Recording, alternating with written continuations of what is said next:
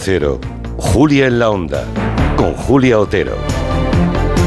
Pues ya estamos todas. Eh, está Carolina Vescanza, buenas tardes. Hola, buenas tardes. Feliz año nuevo. Feliz, es verdad, ¿Puede todavía, decir todavía toca. O, o ya, todavía ya, o ya no. ¿Cómo vamos a ver, cosa? tú y yo no hemos hablado desde que cambiamos el año, ¿no? Correcto. Entonces, feliz año Claro. nuevo, ya Eso, está. venga, lo mismo, lo mismo puede aplicar a Javier Gallego, feliz año nuevo. Feliz año nuevo para todos. Eso es, y a Juan Soto Ibar, lo mismo. Feliz año nuevo con, con 11 días de descuento. Bueno, ya, pero es que todavía no, no, no, no había, ni nos habíamos visto ni nos habíamos hablado. Por eso mis 11 días anteriores han sido tan malos. Ahora empieza lo Ahora, bueno. ahora empieza lo bueno. Necesitaba la claro, felicitación, claro. joder. Bueno, ¿que- ¿queréis comentar alguna cosa de la jornada de ayer antes de que empecemos con el tema? Yo que decía que para desengrasar un poco de cuestiones políticas, ¿no? Llevamos dos días con la política en vena y ya no podíamos más y por eso hoy hablamos de influencers. Yo te, yo te quiero hacer la pregunta que te he hecho fuera de, de micro ahora. Que si, que si Yolanda Díaz dijo tacos a- después de terminar la entrevista, sabiendo lo que venía. Fíjate, pero igual ella sabía lo que venía, pero yo no sabía lo que venía. ¿no? Los periodistas no sabíamos qué ocurriría en la votación. La pero espalda sí- la tenía ahí, no tenía puñalas. Sí notamos que Yolanda Díaz a- ayer estaba especialmente cabreada. Mm. Eh, habló de psicodrama. Hay una declaración que nos hizo aquí que dijo, la política no es un psicodrama, son hechos para la gente. Y lo del psicodrama, pues claramente, cuando pronunció esa y otras frases muy contundentes, ¿no? Sí, psicodrama empieza por P, claro. Sí, bueno, es el psicodrama de... eh, en los psicodramas están las emociones metidas, ¿no? Claro, claro. Y por tanto ahí están las emociones, las venganzas. Claro, cuando luego vimos el resultado de la votación, cuando ella estuvo aquí a las cuatro y media, todavía no sabíamos cuál iba a ser el voto de Junts. Con lo cual, si el voto de Junts se sumaba en no al voto de Podemos, o de Podemos perdía trascendencia. Pero al quedarse solo en la negativa, eh, solo, eh, y por tanto decayendo ese decreto, es cuando tomaba dimensión todo lo que había dicho antes eh, la vicepresidenta, ¿no? Fue una tarde realmente mm, ayer de psicodrama, Sí. por seguir con la, Yo- con la terminología de, de Yolanda Díaz. Pasiones humanas hablan mucho de la política. Sí, pero es que claro, hoy, hoy hay 700 y pico mil personas que van a cobrar 100 euros menos al mes, ¿no? Entonces, eh, Pero no y es lo, a fácil. gusto, y lo a gusto que se han quedado en Galapagar. No lo sé quién se ha quedado a gusto, porque intentan defender como pueden esa posición, ¿no? Cada uno intenta defender como puede. Eh, que no- que- sobre todo defender que no es lo que parece. Y lo que parece, sea o no sea verdad, lo que parece es que es un acto de venganza solo contra Yolanda Díaz, ¿no? Eh, sí, no sé si... A mí me da esa impresión, pero Sí. como soy un mal pensado. Javier y Carolina, ¿queréis decir algo al respecto o no? Carolina no lo sé, Javier seguro que sí. Carolina está un poco. Sí, No sabe si pronunciarse yo, o no. Yo es que me estoy mordiendo la lengua también, porque, a ver, eh, No te ayer. muerdas nada, hombre, no te muerdas ayer nada. eh, nos preguntas, pues venga, mm, fue un bochorno absoluto. Mm, los compañeros, las compañeras que suelen estar eh, día tras día en el Parlamento, en el Congreso, ayer en el Senado, eh, de distintos medios, de distintas líneas editoriales, eh, la inmensísima mayoría coincidían en que, en que la jornada de ayer fue patetismo puro y un auténtico bochorno desde el punto de vista político. Y entonces, titular, hombre, quien juega con fuego se quema. Habló del presidente del gobierno. Claro, quien pacta... Bueno, sacó dos decretos de tres, ¿eh? Bueno, A- así eh, quisieran a quemarse costa- a costa de- Ya quisieran quemarse. No, bueno, pero a costa de ah, no. Julia. Claro, es que, es que esto no es baladí. O Vale, sea a que costa- a costa de del bochorno de vivir eh, eh, esas negociaciones eh, con un señor que está en Waterloo. eh, lo de Podemos ya lo habéis comentado y evidentemente es condición humana. Evidentemente también, mm, puede hablar luego Carolina, pero hombre, eh, motivos para la venganza o el despecho también le han dado a Podemos desde Sumar, que cada vez es menos Sumar. Estos movimientos Sumar, Unidas Podemos, cada vez son más desunión y menos restas que sumas. Pero bueno, yendo a, yendo a lo mollar, que a mí me parece eh, lo bochornoso de ayer es que, bueno, pues que evidentemente ha quedado de manifiesto que mm, hay alguien que maneja los hilos de esto que se está convirtiendo en una marioneta ya eh, esperpéntica. Y es eh, un señor llamado Puigdemont. Porque consiguió exactamente qué, Puigdemont, lo digo porque aquí hoy, hoy por ejemplo, hay un sector, los- el sector independentista recalcitrante, no sabes lo enfadados que están con Junts, porque entre otras cosas ha negociado y ha conseguido cosas que si no están en el gobierno, ya me contarás tú cómo las van a... cómo- cómo- o sea, él, no- él no está en el gobierno. Junts ni siquiera está en el gobierno. En el Pero- gobierno está otro pues- partido. pues con- y, según, y según las encuestas, en las próximas elecciones, Sí. Junts seguirá sin estar en el gobierno. De modo que, ¿cómo puede negociar desde Junts conseguir cosas que solamente desde el gobierno de la Generalitat, eh, digamos, se pueden eh, llevar a cabo, ¿no? Se pueden mm, corporizar si está en oposición en Cataluña. Pero esa pregunta se la Todo es para pelear, todo es para, si es que se odian entre ellos. Sí, sí, no, sí, Se evidentemente- detestan profundamente. evidentemente esa es el que otra gobi- de- Claro, el que gobierna es Esquerra Republicana. Bueno, la Ellos no. amnistía se la han llevado ya. Ah, bueno, no, no, todavía no. Bueno, pero ya la tienen. Que por cierto, ayer presentó eh, eh, el Partido Popular, ¿no? Nadie habla de eso hoy. ¿Por qué? De la, de la contra Claro, propuesta. la Ya. Ujú. Ayer era un día también importante Pero para es que el la- Partido la- Popular y el de pronto Partido Popular se está no luciendo, habla. vendiendo sus productos, se está luciendo. Porque, Claro, claro, o sea, ayer era un día en que, que el Partido Popular podía lucirse, ¿no? Y, y de pronto, hoy nadie habla de eso. Mm, Bueno, es que lo que pasó ayer, esos 30 minutos de fallo técnico, en fin, es que, es que fue muy, como dice Gallego, es que fue un poco esperpéntico todo. Ah, no, no, eso, desde Y cómo han salido a chulear después eh, del... eh, es que cedían y cedían y cedían, ¿no? Lo que han dicho hoy los independentistas de Junts. Sí. Cedían y cedían y nosotros, venga, venga, venga, venga. Ahí, claro, es que, es que, es que Sí, eso va a ser una legislatura del infierno. Fíjate que pese a todo, aquí les llaman traidores. Quedaros con eso. Sí, pero los más hiperventilados, ¿eh? Yo ya, ya, ya, ya, ya. De todas formas, Sí, me- Pero los más hiperventilados también votan, ¿eh? Ya, sí. Ah, Y se pronuncian. Bueno, Co- cosas en fin. veremos en este 2024. Sí, cosas veremos y la verdad es que no es lo mismo verlo desde un lugar que desde otro. ¿eh? Ahora Con- veo muy callada a Carolina Vescanza. ¿eh? Porque no quiere... Está enfrente de mí. No quiere hacer mirada más sangre. baja, apuntando. Porque no quiere hacer más sangre, imagino, ¿no, Yo, Carolina? mm, La verdad que el- el- me ha alegrado muchísimo cuando me habéis llamado esta mañana me habéis dicho que el tema de los youtubers. O sea, Pues nada, vamos a eso. Estupendo, porque realmente no, no me gusta mucho hablar de Podemos, no me gusta nada hablar de, de Podemos, o por lo menos no me gusta hablar de este Podemos. Y, y bueno, y, y creo que... Pero ayer te llevaste un disgusto, eso sí, ¿no, Carolina? Bueno, yo llevo llevándome disgustos mucho. Bueno, pero el de ayer especialmente, ¿no? Es que al final, al final el titular de ayer es que lo que no salió fue por Podemos. Claro, aquí lo más difícil es hablar de, de Podemos solamente dos minutos. O sea, a mí lo que me pasa es que si yo quiero. El día que hable de Podemos, creo que voy a necesitar mucho tiempo para hablar de Podemos. En dos minutos es muy difícil hablar, porque esto es una más, ¿no? En, en una cadena de cosas que, que vienen todas del mismo lugar y que yo creo que se explican todas de la misma manera. Y, y es, y es muy triste, digamos, Pues que sí. una cosa que, que cumple ahora 10 años y que, y que nace en un proceso con un impulso social y un respaldo y una voluntad de cambio y una capacidad de diagnóstico de la sociedad y de interpretación de, de España y de propuesta de un modelo de país eh, tan potente y tan bien construido y con tantísima gente en torno a ese proyecto, pues que, que acabe votando lo, lo que se ha votado ayer sin ser capaz de, de articular medio argumento para justificar esa votación, porque eh, yo creo que una de las cosas que nos merecemos todas es tener eh, gente que gobierna o que nos representa y que cree en lo que hace y en lo que dice, ¿no? Y yo, bueno, seguramente es una de las cosas que más echo de menos en la política institucional de hoy, y es que el, mm, hay un montón de gente que hace cosas, eh, a veces bien, a veces mal, pero gente que cree en lo que hace, mm, la verdad que muy poca.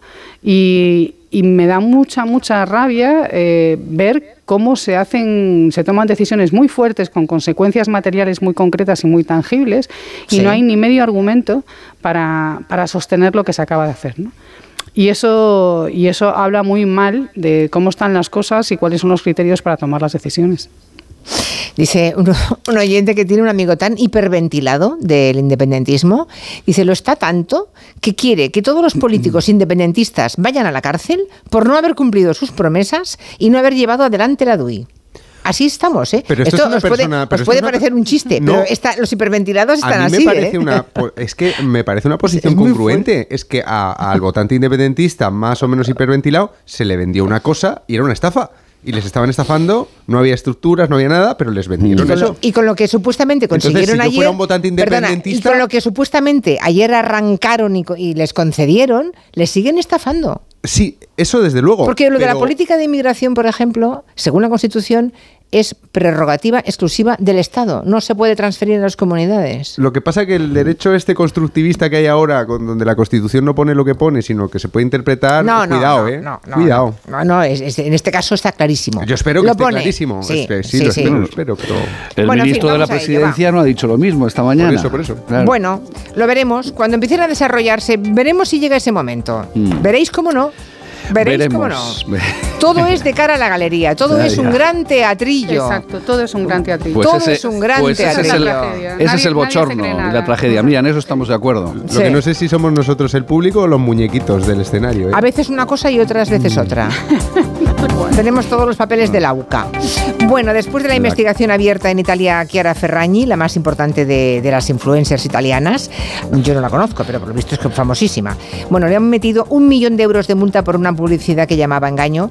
Eh, la autoridad que controla las comunicaciones de Italia ha publicado a, a partir de ese momento un código de conducta para que estas figuras de las redes, las que tienen más de un millón de seguidores, que ya son muchos seguidores, ¿vale? Ah, cuando prescriben productos y servicios tengan ciertas obligaciones, ¿no? Quiere Italia que se les considere como a cualquier otro medio de comunicación y, por ejemplo, cuando un contenido está patrocinado, que se diga y se sepa claramente, ¿no? Porque por lo visto esta señora recaudó muchísima pasta hablando de fines benéficos y los fines eran benéficos para ella o para una tercera persona, pero no para lo que la gente entendemos por fines benéficos. Así que al hilo de esto que ha ocurrido en Italia nos preguntamos en España cómo está la legislación y en el resto de Europa, si está lo suficientemente regulado o esto de los influencers están dando sus primeros pasos y todo eso está por hacer todavía. Asun Salvador, buenas tardes. Hola Julia, buenas tardes. En el caso de Italia afecta, como dices, a quienes tengan al menos un millón de seguidores y tengan reacciones de sus usuarios, de sus followers, sean me gustas o comentarios, en al menos el 2% de los contenidos que hayan publicado en cualquiera de las plataformas en las que están presentes. Todos esos influencers, según estas directrices en Italia, van a tener la obligación de dejar claro de forma inmediata y reconocible el carácter publicitario, por ejemplo, de aquellas publicaciones en las que aparezcan utilizando pues, un producto concreto. También se quiere crear un mecanismo de llamadas y órdenes que elimine o adapte contenidos que no cumplan con esta normativa y se quiere perseguir la publicidad engañosa o subliminal y todo esto después, como decías, del caso o a raíz del caso de Chiara Ferragni, a la que han acabado multando con ese millón de euros por una campaña de beneficencia para niños con cáncer con unos bizcochos navideños que al final eh, pues no era tal, era un fraude. Il mio errore, in buona fede, è stato legare con la comunicazione un'attività commerciale a una di solidarietà. Mi error ha sido vincular la comunicación de una actividad comercial con una iniciativa solidaria, explicaba ella. En España, la propia Ley General de Publicidad y la Ley de Competencia Desleal obligan desde hace años a separar lo uno y lo otro, a dejar muy claro que es información y que es publicidad, pero claro, son leyes anteriores al auge de las influencers y de los influencers sobre los que en nuestro país no hay apenas normativa específica. Existe desde enero de 2021 un código de autorregulación para que distingan con claridad los contenidos o menciones que hagan con carácter publicitario, con mensajes del tipo publicidad, patrocinado por, regalo de marca, pero ese código es voluntario y parece que no muy efectivo, porque según Consumo, el 78% de los mensajes comerciales que se lanzan en las redes por parte de estos influencers no avisan de que son Eh. publicitarios o pagados. Poco me parece, 78%, ¿eh? Eso es lo Yo que- constantemente lo estoy viendo Sí. y eh, casi el 90%, pero vamos, aparentemente nunca avisan prácticamente. Sigue, sigue. Es un, un rastreo que se, Sí. se ha hecho recientemente, se difundió en, en julio.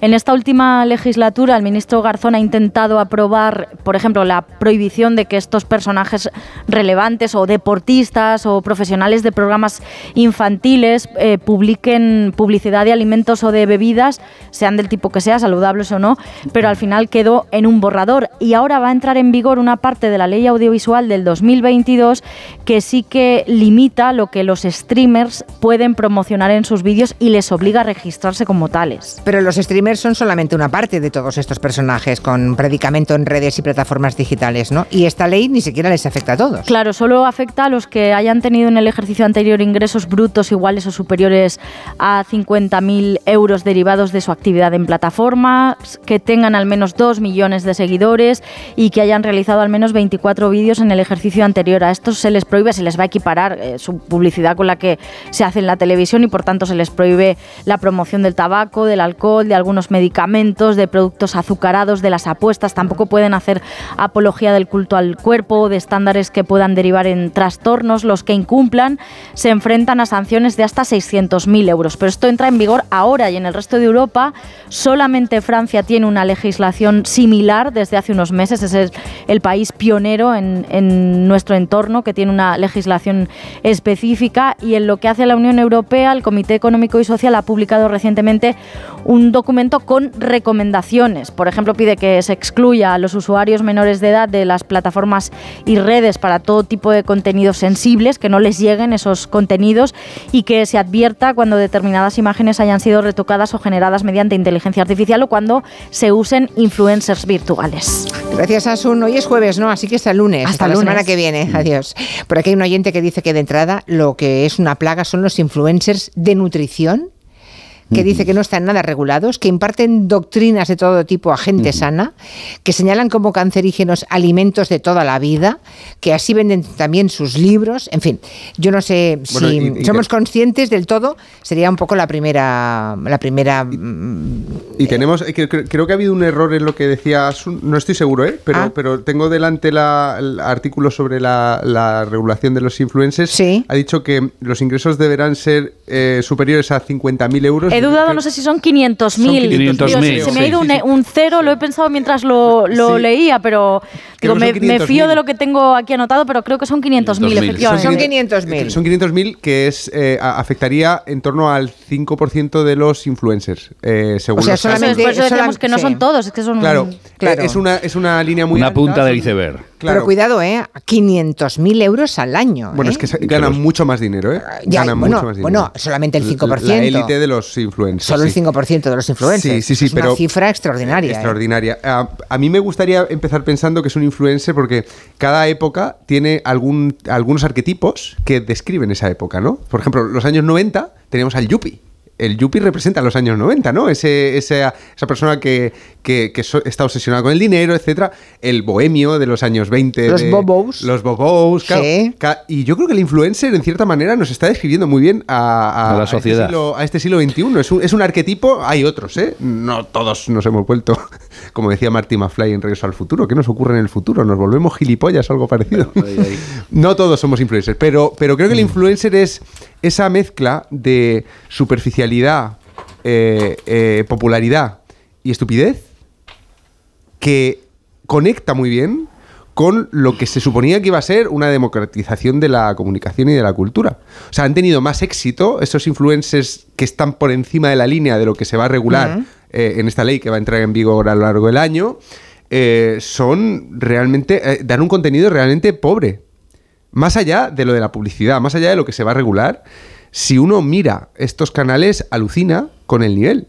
Entre los influencers que están por debajo, hay gente estupenda. Hay canales de YouTube que son, eh, bueno, que nos dan mil vueltas a veces a los medios de comunicación, ¿por qué no decirlo? La hemeroteca del buitre, no sé si conoces, eh, eh, pues hay, hay gente o, o críticos de cine que están haciendo canales de YouTube, pero estos siempre están en torno a los 200.000 seguidores, 100.000 seguidores, son, son de nicho y hacen un contenido excelente. No son esos los influencers de los que tenemos imagen, son gente que está promocionando el consumo están promocionando eh, productos continuamente, están alardeando de los productos que se compran más. y que encuentran un público realmente masivo y a mí esto es lo que me, me da que pensar. Sí, ¿no? eso es lo que realmente da que pensar. Entonces lo que se que les va una reflexión profunda. Lo que ¿Por se qué? les, lo ¿No? que se ¿Por les qué? va a regular es que no puedan hacer publicidad engañosa y eso está muy bien. Eh, pero a mí me la- la- la- el fenómeno del de ese tipo de influencer concreto me deja pensando más sobre el público. Ahí está. Sí. Ya. Bueno, ya, ya, pero... Se suponía que íbamos a que con internet íbamos a dejar de ver basura y la tele, no sé, todo, todo esto, ¿no? Que, Y no paramos de verla. Y, y hemos elegido la basura. Sí, bueno. Y luego entre los influencers muchas veces hay guerras que son como las de los programas del corazón, el salseo, ¿no? Buena parte del público de, de- de- de- de este tipo de contenido está pendiente de los cuernos que se ha puesto, no solo un juicio por un perro. En fin, eh, bueno, da que pensar, ¿no? No sé, ¿a ¿quién toma la palabra ahora? Los que tenéis hijos en edad todavía adolescente, bueno, sí, tu, tu hija Javier es adolescente todavía, bueno, es, es joven Sí. ya, ¿no? Ya ha dejado un poco atrás la adolescencia. No, en bueno, el caso, sí, sí, 16 años está Ella es joven, en el ojo está. del huracán de lo que estamos hablando hoy. Sí, claro, claro. Y los hijos de Carolina, pues también están ahí, a punto de, ¿no? Eh, también. En el ojo del huracán, sí. En el ojo del huracán, eso es. Bueno, pues ¿qué- ¿vas tú, Carolina? ¿O Javier? Sí, yo creo que aquí hay dos cuestiones diferentes, ¿no? Una la que plantea Juan, ¿no? Que tiene que ver con eh, eh, qué, qué tipo de valores tenemos en la sociedad que permiten que este tipo de, influencer- de influencers masivos, ¿no? Se conviertan en referenciales, ¿no? Y ahí yo creo que enganchamos con un problema de fondo, que es el problema de cómo nuestra sociedad construye las identidades. En la medida en que los dispositivos tradicionales de construcción de identidad el lugar de nacimiento, la religión, eh, la raza, eh, van pasando y van, van dejando de tener eh, capacidad para construir unas identidades sociales, pues el capitalismo de consumo sustituye esas formas de identidad por la identidad a través del consumo y los grupos de consumo. Entonces, ¿quiénes somos nosotros ¿no? como sociedad? Pues cada nosotros se construye a partir de los que compramos estas marcas, los que vivimos en estos barrios, los que tenemos estos coches, que son identidades transnacionalizadas. De hecho, pues los, his- los hipsters, los pijos, los hippies existen en, todos los países. Allá donde vayamos sabemos eh, a qué tribu urbana per- pertenece cada cual a partir de ese consumo de marcas, de identidades y de objetos que están en el mercado. Yo creo que estos influencers eh, masivos enganchan precisamente con la reificación, con la cosificación de la sociedad a través de los objetos y la construcción de identidad. Mientras vayamos, eh, cada vez que damos un paso más en, desdibujar las identidades sociales a través de otros dispositivos de, distinta naturaleza que no sean de consumo, pues terreno abonado para la construcción de una identidad que se basa en el consumo, en la hipersexualización y en esta última fase, pues en el narcisismo extremo, ¿no? Que yo creo que esto es lo que pasa con estos influencers masivos. En otro plano distinto y ya más, eh, quizá menos general, más aterrizado, eh, el no concreto, yo creo que aquí hay dos cuestiones muy importantes. ¿no? Una, los influencers eh, masivos dedicados a público adulto, eh, que en donde hay un nivel, digamos, de, de educación en la sociedad ante la recepción de publicidad que es muy diferente a la que teníamos hace cincu- 50 años. Es decir, el público de 20 años en gran medida sabe perfectamente que cuando la influencer o el influencer promociona eh, un champú eh, o habla de ese champú, todo el mundo sabe, aunque no se diga, todo el mundo sabe que, ese, que, que esa marca está pagando a esa persona. Es decir, eh, no, no son los mismos públicos naif de hace 50, 60 años. ¿no? Y ahí hay, una, ahí hay una pata que hay que regular, pero eh, creo que tenemos que saber también que la sociedad del año 2023 o 2024 no es la misma que la de 1960 en donde la ingenuidad, digamos, en la, del espectador era mucho mayor.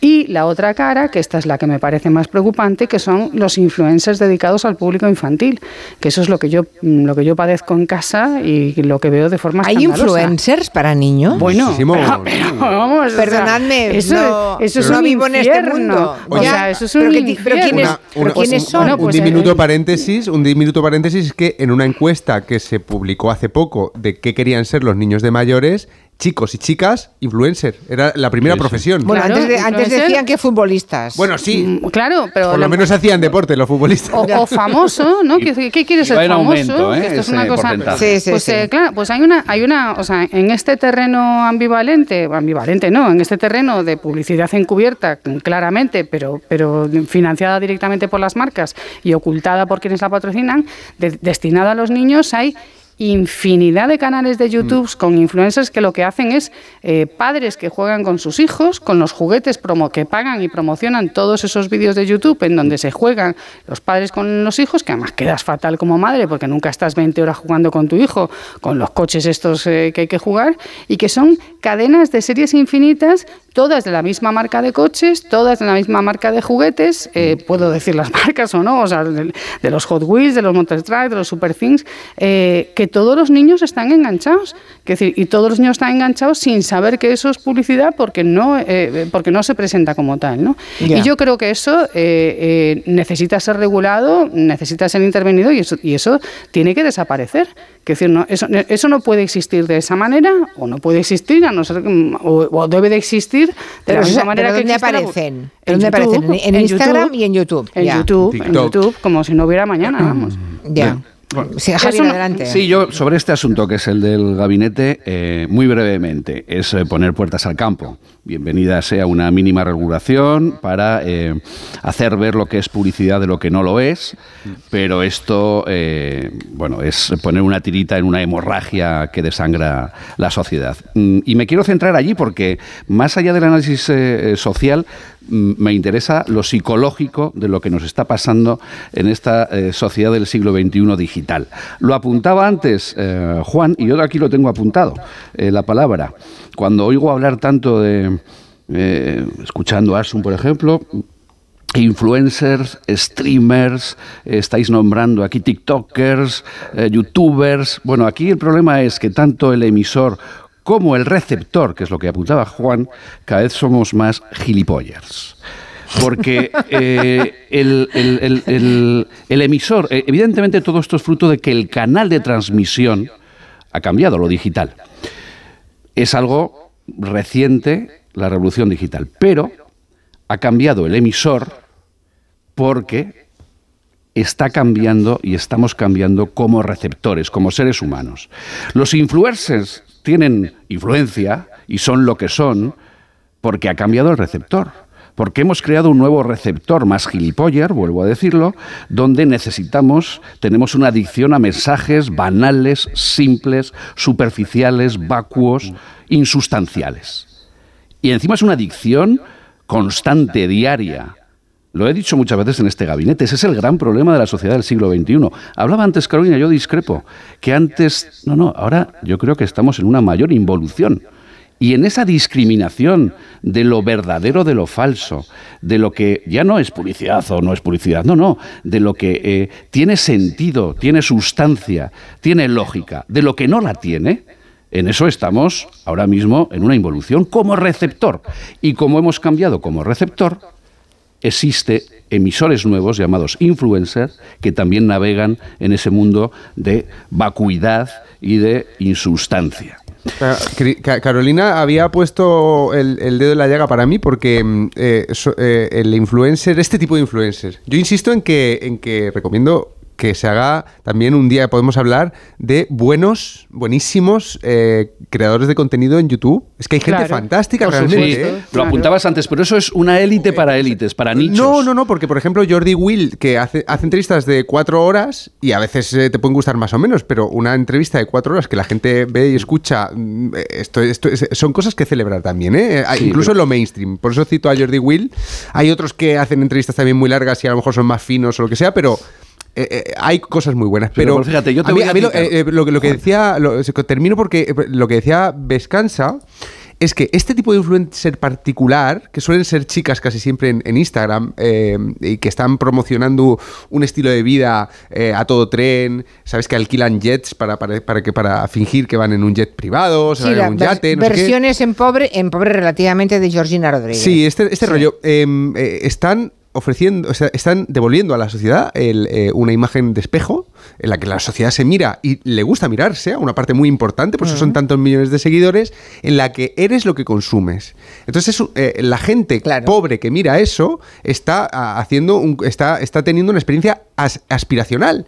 Es como... eso crea una serie de, problemas. Eh, muchísimos, muchísimos. Que es, lo, que quería apuntar yo. Primero lo que, lo que Pero eso te, da la razón en gallego cuando dices que no se pueden poner puertas al campo, porque la gente desea ser así. Ya, pero mira, primero vivimos en la sociedad de que todo parece y casi nada es. Y luego, dos, em, en, esta, eh, en este proyecto de regulación en España, esta mañana rebuscando, leyéndolo, un párrafo textual Dice, proteger a los menores de edad frente a exposición de contenidos audiovisuales que puedan perjudicar su desarrollo físico o mental. Bueno, entonces eh, cerremos. O sea, no, no, es que haya que poner puertas al campo, es que lo que provoca problemas y perjudica el desarrollo físico y mental, y a eso es a lo que voy ahora muy seriamente, es simplemente la existencia la existencia de toda esta amalgama, ya no de influencers, TikTokers, sino de la propia red social que provoca ese nuevo receptor. Ese niño eh, que está desnudo frente al bombardeo que le provoca la adicción de esos mensajes constantes a los que me refería antes. Y ojo, el problema de salud mental que está trayendo todo esto es gravísimo. Apuntaba Carolina antes eh, eh, la existencia de influencer para niños mm, que, claro, no tienen ni la capacidad mínima, ni los padres nos preocupamos de eh, saber mm, marcar la diferencia de lo que es dañino y no. Porque la inmensa mayoría es dañina, porque se crean estereotipos de felicidad, como apuntas tú, Juan, absolutamente falsos, donde provocan ansiedad, donde provoca falta de autoestima, eh, influyen en la salud mental, los problemas de trastorno alimenticio de los niños y los jóvenes en España y en los países desarrollados son mm, gravísimos y crecen exponencialmente esa presión hacia una vida falsa donde todo parece y casi nada es, como decía antes, de éxito y de felicidad vacua y vacía, está provocando problemas serios. Por tanto, si se quiere proteger eso, con poner puertas al campo no va a ser suficiente. Dice un oyente que estaría muy bien controlar a los influencers, bueno, él pone influenciadores, que igual habría que usar esa palabra, porque ya todos hemos comprado influencer, ¿no? Sí. Está bien controlarles para que no engañen a los incautos, pero estaría mucho mejor educarnos ah, para que no resultara tan sencillo manipularnos. Hombre, a largo plazo. Claro, así cualquiera, ¿verdad? Usted apuesta por la cultura, claro, y la educación. Permítame la broma. Yo claro, claro, sí, sí, no, estamos todos de acuerdo. Estamos de acuerdo, sí, sí, sí. De, todas maneras, yo creo que, que, no cabe decir que esto es un problema de, la, de que las redes sociales son malas por sí mismas y que es el propio dispositivo el que genera todo esto. No, lo que genera todo esto es eh, ir tan por detrás de las redes sociales que se ha permitido una expansión de las redes sin moderaciones internas dentro de las propias empresas que se encarguen de modular los contenidos y eso ha sido porque se ha, porque se ha permitido un espacio de desregulación en el cual cada una de las grandes empresas ha hecho lo que le ha dado la realísima gana. Y ese es el problema. Que decir, el problema no es el, eh, que existan las redes sociales, al contrario, yo, yo vamos, creo que son estupendas las redes sociales. Mm. El problema es no haberlas regulado y no haber creado mecanismos de moderación interna que además las propias compañías saben perfectamente cómo poner cuando se les exige que lo hagan. ¿no? Pero, la, pero la tecnología no es inocente, ¿eh? el medio es el mensaje, como decía Marx bueno, bueno, bueno. sí. sí. pero no lo decía por esto. no, significaba eso. lo que McLuhan quería decir no era esto. Bueno, bueno. Eh, vamos a hacer una pequeña pausa. Hay gente todavía menos optimista que vosotros que dice que si es que aún no hemos comentado nada del fin de la raza humana y del mundo civilizado. Bueno, no va descaminado. A ver si tenemos algún oyente influencer que se reconozca como tal y nos quiere dejar un mensaje en el 638-442-081 o algún papá o mamá, o mamá que esté desesperado porque su hija o su hijo sigue a pies juntillas todo lo que le dice determinado influencer. Si nos lo quieren contar, estaremos encantados. Un mensaje de la mutua antes. Y es que si tu compañía no tiene seguros para eléctricos, te podemos echar un cable. Mira, si te vas a la mutua, además de poder disfrutar de las mejores coberturas, te van a bajar el precio de cualquiera de tus seguros, sea cual sea. Es muy fácil, tienes que llamar al 91 555 5555. Te lo digo o te lo cuento. Vete a la mutua. Condiciones en mutua.es.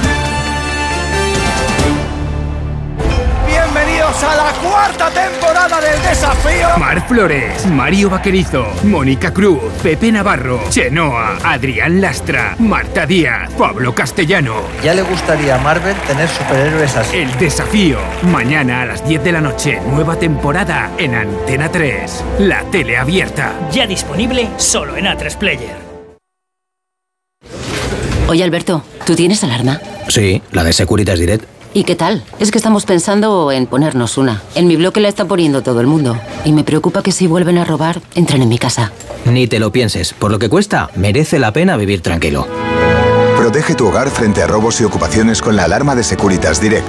Llama ahora al 900-272-272. ¿Te lo digo o te lo cuento? Te lo digo, soy buena conductora. ¿Y aún así me subes el precio? Te lo cuento. Yo me voy a la mutua. Vente a la mutua con cualquiera de tus seguros. Te bajamos su precio, sea cual sea. Llama al 91 555 5555. 91 555 5555. Te lo digo, te lo cuento. Vente a la mutua. Condiciones en mutua.es. Más que 60 consigue un sexy 60% de descuento en tus nuevas gafas. Infórmate en soloptical.com. Soloptical, solo grandes ópticas. Hola, oye, hace falta algo. Que estoy en el súper del corte inglés y hay un 70% en la segunda unidad en muchísimos productos. He visto el Ariel Oxy, que no nos quedaba, y también el salmón ahumado a la balinesa, al que te gusta. Mira a ver y me dices que un 70% es mucho descuento. Supercor, Hipercor y Supermercado El Corte Inglés. ¿Qué necesitas hoy? Hoy ha venido don Carlos a cobrar el alquiler. Me ha dicho que le pagamos lo que le debemos o tendrá que echarnos de la casa. Pues no te preocupes que ya lo voy a arreglar. Megan Montaner. Tu madre necesita dinero y yo un heredero en condiciones para mis tierras. Juanjo Puigcorbé. ¿Quién es esta mujer? ¿No lo ves? Es tu nueva esposa. ¿De qué está hablando? Unax Ugalde. Entre Tierras. Estreno hoy a las 11 menos cuarto de la noche en Antena 3. La serie completa ya disponible solo en A3 Player.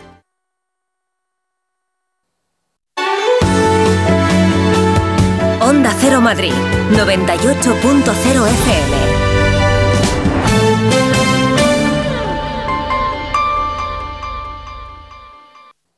Cambia tus ventanas viejas por unas nuevas por un precio increíble en Bricolaje Moraleja. Disponibles 30 medidas en stock. Bricoferta ventana de PVC 1,20 por un metro por solo 230 euros, con cristal Climalit y persiana de aluminio incluidos. Además, ventanas con certificado Passive House. Consulta condiciones solo en Bricolaje Moraleja en Getafe, calle Galileo Galilei 14. bricomoraleja.com.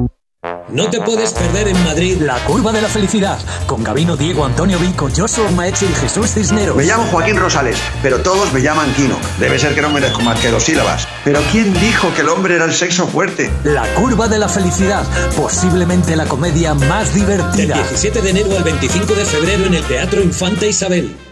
¿No te gusta cocinar pero te encanta comer bien? ¿No tienes el tiempo que necesitas pero te gusta la vida sana? La respuesta es platerío.com. Menús completos con materias primas de calidad y cocinados por profesionales. Entra en platerío.com y recíbelo donde quieras. Platerío. Ahorra tiempo. Come bien.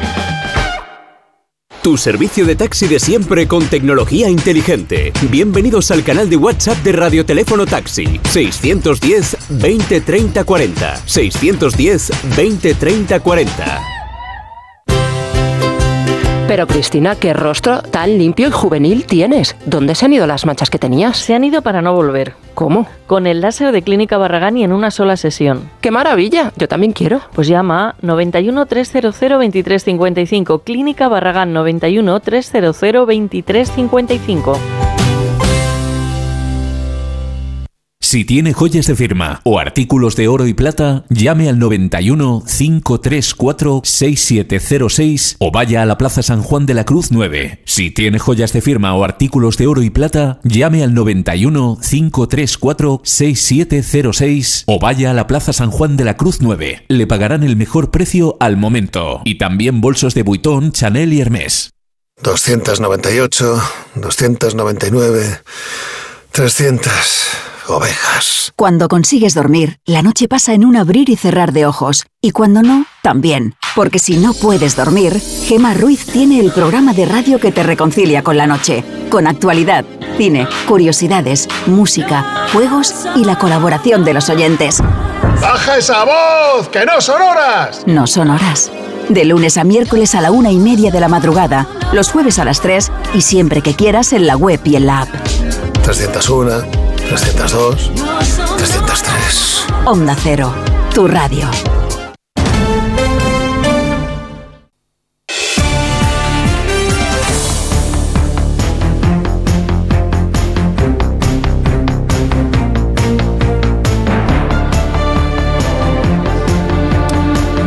Hay un oyente que nos sugiere un libro que trata este asunto. Estamos hablando del asunto de los influencers y las redes sociales, pero sobre todo los influencers a partir de la historia de Chiara Ferragni, esta italiana que tiene más de un millón de seguidores y que, bueno, la, según la justicia, pues ha cometido un delito, sí, o al menos eh, una falta muy grave por la que ha tenido que pagar una multa de un millón de euros, porque vendía como con fines benéficos eh, productos que no tenían nada que ver con fines benéficos. Y aquí hay un, oyente que nos eh, sugiere un libro mm, que se llama Los Reyes de la Casa, uh, de Delphine de Vigan que dice que, es un buen complemento a la charla que hoy mantenemos. Bueno, ¿qué más queréis decir de yo? Es que no, no, la verdad es que no, no tenía ni idea de que hubiera influencers para niños pequeños. Pero vamos, legiones de influencers, o sea, en realidad lo que hay, lo que hay ¿Qué les venden? ¿Qué les quieren vender a esos niños? Pues en realidad lo que ocurre, o sea, lo que, bueno, yo es que he visto tantas que, que lo que ocurre es que los juguetes que están de moda eh, contratan a, papás eh, con sus hijos que se graban vídeos en casa que dura cada vídeo ocho minutos eh, en donde el papá juega con el niño al juguete que se quiere vender. Y esto es un vídeo y otro vídeo y canales seguidos de las mismas familias, además se implican todas las familias, el papá, la mamá, el niño, el otro niño, a jugar con, el mismo, con los mismos juguetes o con la misma gama de juguetes eh, durante series de a lo mejor 80 capítulos. Y cada, cada juguete o cada, sí, cada colección de juguetes tiene su propio canal de, de youtubers que se encargan de promocionarlos. O sea, y está muy por debajo del límite de la ley esta. O sea, que, que la... O sea, que, Hombre, si hay que cobrar como mínimo 500.000 euros, pues claro, que queda todo el mundo fuera. y dos millones de seguidores. Pero, no, pero además que, tiene dos, tiene dos elementos muy negativos. El primero, quiero decir, que la influencia sobre el niño a la hora de vincularse con el objeto y lo segundo, el modelo de familia que se está transmitiendo. Es decir, porque, insisto, o sea, es que te conviertes en una madre desgraciadísima porque no estás eh, dos horas al día jugando con tu hijo con los cochecitos, que es lo que aparece todo el rato en los vídeos, ¿no? Eh, en papás y mamás eh, que debían de decir, bueno, estamos jugando aquí con nuestros hijos con los cochecitos porque nos paga la empresa que, a la que estamos haciendo los vídeos, ¿no? Bueno, y grabar todo el rato con los niños que también, o sea, a mí me, a mí me, a mí me produce verdadera, verdadera, no sé, como melancolía ver, ver, hay veces que ves vídeos en YouTube de, esta, de, esta, de esto que dice Vescansa donde ves familias como muy felices, ¿no? Y de la misma manera que ves a gente muy feliz en yates que no son suyos y tomando mm, cócteles, yo me pregunto qué hay cuando se apaga la cámara. Están todos revisando la pantallita. O sea, me, da un poco de terror. Un mensaje, yo, tengo un hijo que se llama Bruno, que tiene 8 años. En general estoy de acuerdo en la mayoría de las cosas que habéis dicho, pero sí que es cierto que, por ejemplo, este año mi hijo se ha pedido para los Reyes unos rotuladores porque sigue a una chica que hace unos dibujos súper bonitos. Yo intento ver con él la mayoría de los vídeos que más o menos él ve para saber qué consume. Intento enfocarle y tirar un poquito para, para algo más educativo. No sé, creo que puede tener también una función educativa en algunos puntos. Julia, los mejores influencers para sus hijos son los padres. El ejemplo es lo más contagioso. Pongamos un, un poco de sentido común, de educación y de valores, porque si no, esto se ha ido de las manos ya. Pero los pues padres. Sí, tiene toda la razón. No hay mejores influencers que los padres. Depende de los, padres. Claro, es que bueno, ya, los padres también estamos inmersos en esta. Pero mira, oye, hoy involución. sí, hoy he entrevistado hace media hora a una doctora en biología molecular, hija de un pastor camionero y de una bordadora. Mm. que es la esperanza que tenemos más cercana de un premio Nobel. De momento es premio Show, ¿vale? Entonces, y ella dice, que lo más importante lo aprendió de sus padres. Mm. Sí, sí ¿no? Y un pastor y una bordadora, en Colmenar Viejo, hoy profesora distinguida en Berkeley. Hay rayos de luz que te hacen ser todavía optimista. Yo dentro de mi pesimismo, Julia, pienso que estamos en una época de involución, aunque después de las barbaries siempre vino el renacimiento. Bueno, pero déjame terminar una cosa para poneros más los pelos de punta. No, no, muy breve. Buscar a Sofía Artif, influencer muy importante no existe. Es fruto de la inteligencia artificial. Artificial. Es que ah, esto ya es redoblar el tambor. Ya, ya, ya. ya. O sea, pues es que ni existe y tiene 150.000 seguidores. y algún amigo mío he visto esta mañana al verla que estamos a punto de dejar de existir, nosotros también. Sí, tenemos que dejar de existir porque ya cuadrando los tiempos hay que irse ya. Adiós a todos. Adiós, Carolina, Juan, tal, Javier. Hasta mañana. Adiós.